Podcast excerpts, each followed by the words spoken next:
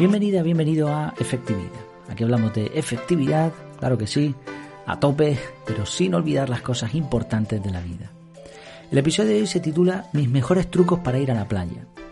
Te voy a compartir algunas de las cosas que, tenemos en cuenta antes de ir a la playa, muchas veces, ¿eh? no siempre, a veces se me olvida o a veces simplemente pues tiramos para la, para la playa y, punto, ¿no? Pero en bastantes ocasiones sí que tengo en cuenta eh, todas estas cosas que te voy a explicar. Eh, tengo que decir, para dar un poco de contexto, que esto mm, no es simplemente un episodio para aquellas personas que vayan a la playa. Porque a lo mejor tú dices, bueno, ¿y a mí qué me importa si yo no, no tengo ni playa en el país donde vivo? ¿Qué más me da lo que me vas a contar? No, eh, el episodio tiene, tiene un porqué. Si no te interesa el tema de ir a la playa, piensa en una anécdota que te voy a contar y un resultado final que deberías aplicar aunque no vayas a la playa. O, creo que deberías aplicar, ¿no? Eh, también para dar más contexto, evidentemente a mí me interesa este tema porque vivo en una isla, eh, vivo en Gran Canaria, en las Islas Canarias que pertenecen a España y evidentemente aquí vamos mucho a la playa. Eh, prácticamente todo el año se puede ir a la playa, además en, Gran Canaria, la parte sur de la isla suele tener buen tiempo, un clima bastante cálido eh, todo el año y se, no lo podemos permitir, digamos, ¿no? Así es un, pues oye, ocio, ¿no? Es como la persona que va todos todas las semanas al cine, pues aquí, pues nosotros vamos muchas veces a la playa. Pero claro, a la hora de ir a la playa hay que tener en cuenta algunas cosas y aquí vienen estos trucos. En primer lugar, es importante mirar la marea.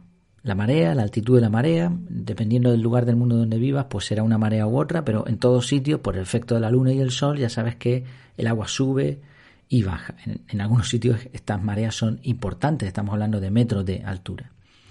Claro, aquí mm, es muy importante tener en cuenta la marea.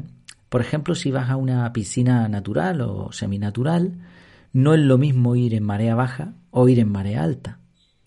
No es lo mismo ir a, hacer surf en marea alta que en marea baja. No es lo mismo ir a hacer pesca submarina en marea alta que en marea baja.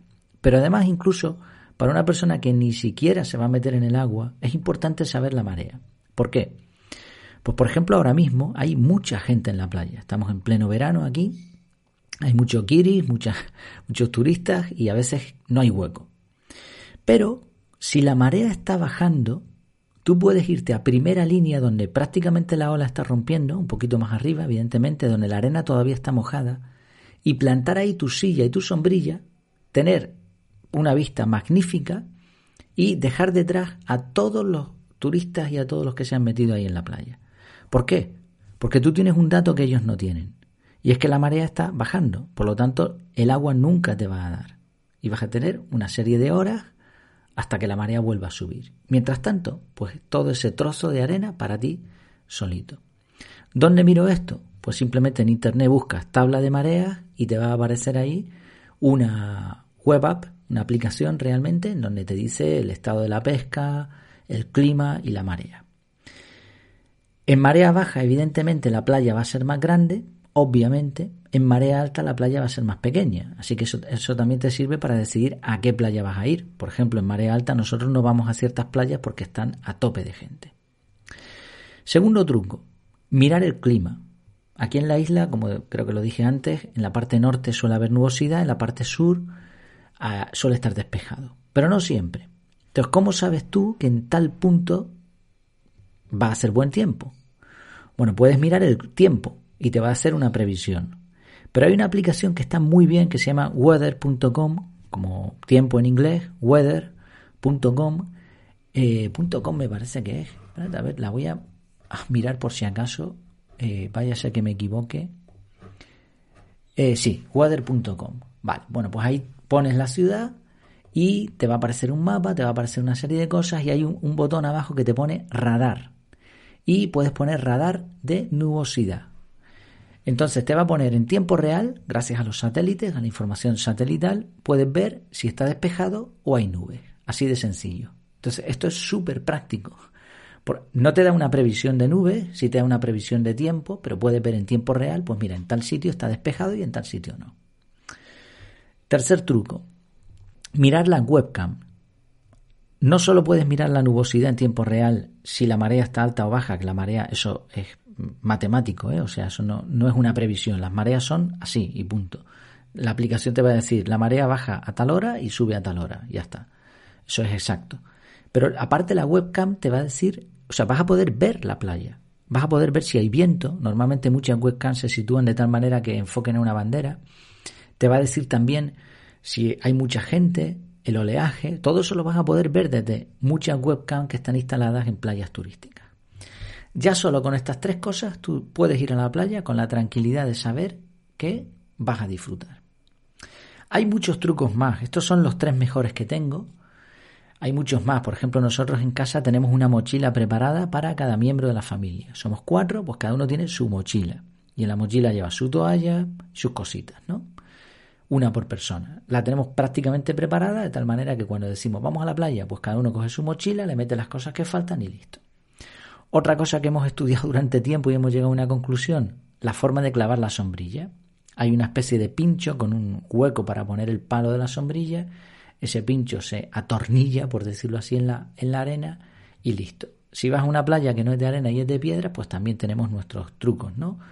Eh, puedes utilizar una garrafa y le metes piedras dentro, o puedes utilizar una base de estas para sombrillas que van con agua, puedes meterla con agua de la marea, evidentemente, y poner ahí tu sombrilla y con un elástico de estos pulpos que le dicen puedes enganchar la sombrilla a la base y listo. Ya puede venir el viento que venga, que tu sombrilla estará segura. También somos partidarios de utilizar sillas en vez de toallas, porque así aguantas más tiempo sentado cómodamente. Estamos utilizando ahora mismo unas sillas de Decathlon que son eh, desmontables, se quedan en un bolsito y así no y pesan muy poco y súper práctico. También llevamos un cambiador, que esto lo utilizan, esto originalmente lo utilizaban los surferos, los surfistas, es como una especie de, albornoz que con mangas, ¿no? Para que puedas sacar las manos y lo que haces, pues, de forma íntima, te quitas el bañador y te lo vuelves a poner sin que nadie te, te vea, ¿no? Si, como la mayoría de la gente, pues tenemos ese pudor, ¿no? Pues eso es un cambiador, nosotros lo hemos comprado en Decathlon y es súper práctico. Otra cosa que, hacemos, no siempre, pero creemos que es bastante práctico también, es comer en casa, en vez de ir a la playa. Comes mucho más tranquilo, sin viento, sin arena, sin nada, y después vas a la playa y cargas mucho menos, ¿no? No tienes que llevar una nevera con tantas cosas, etcétera.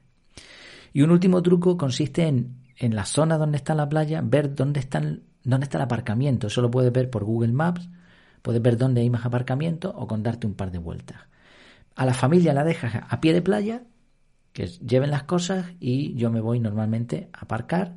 Y aunque sea lejos, pues no me importa caminar porque ya voy sin, sin nada, porque la mayoría de las cosas se las han llevado. Y después con el WhatsApp nos decimos, pues estamos en tal sitio y listo. Sí, son algunos trucos para ir a la playa con garantía de pasarlo bien y sin tanto lío. Pero como decía, todo esto es una anécdota. La cuestión, y es lo que me animó a, grabar este episodio, es la siguiente. Aquí a la playa van miles de personas. Y sin embargo, me voy encontrando con gente por ahí que no conoce estos trucos. Sobre todo los tres primeros que dije, los de mirar la marea, el clima, el radar de nubosidad y la webcam. Van a la playa una vez tras otra, una vez tras otra, y se encuentran con los mismos problemas que si no tengo hueco, que si la toalla, que si no aguanto eh, aquí tumbado, que, que si me he tostado al sol porque me he, me he pasado un montón de horas, que la nevera pesa un montón, que no, la sombrilla se me vuela, que hace mal tiempo, que hace viento. Mm, y mi pregunta es, ¿y si has ido tantas veces, no te ha dado por pensar cómo puedes mejorar el proceso y la experiencia? Y, y aquí está la clave de este episodio. La efectividad es una forma de vivir. La efectividad personal tiene que ver con pensar, con darle vueltas al coco para ver cómo puedes mejorar algo.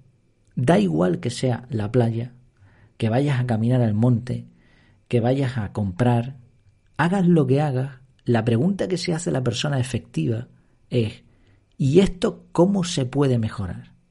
¿Se ha inventado algo? ¿Hay alguna aplicación? ¿Hay algo que se pueda hacer mejor? ¿Que pueda ahorrar tiempo? ¿Que pueda disfrutar más? Esto es efectividad. Me he puesto como ejemplo en este caso, pero hay muchas personas que tienen esta forma de vivir, evidentemente, y espero que, que tú también pues seas una de ellas. Pero aún así no viene de más recordar de vez en cuando que esto es algo que tenemos que hacer porque la mayoría de la gente no lo hace. La mayoría de la gente simplemente vive la vida sin darle vueltas al coco y pues evidentemente sí, quizá viven más tranquilos, no lo sé, pero desde luego no aprovechan ni disfrutan de las experiencias. Después cuando te ven hacer una cosa de esta, dice, oye, ¿y eso? Oye, explícame cómo es eso. Bueno, y uno encantado pues comparte esta información como he hecho yo en el día de hoy. Pues espero que te haya sido útil, me encantaría saber tus opiniones al respecto y también si tienes algún truco más, no solo de la playa, sino de cualquier otra cosa, pues oye, ¿por qué no lo compartes ahí en el canal? Sabes que además, y esto hay mucha gente que no lo sabe, en el canal de efectividad en Telegram, Tienes un grupo de conversación. Si tú entras en ese grupo de conversación, tú puedes entrar en el grupo y escribir lo que tú quieras. ¿eh? O sea, en el canal solo se puede escribir comentarios, pero en el grupo cualquiera puede escribir y prácticamente nadie lo hace. Me imagino que porque hemos diseñado el canal de esta manera, pero oye, si tienes alguna consulta, si quieres ponerlo en el grupo para que otras personas respondan, lo puedes hacer sin ningún problema. Pues muchas gracias por tu tiempo, por tu atención y hasta la próxima.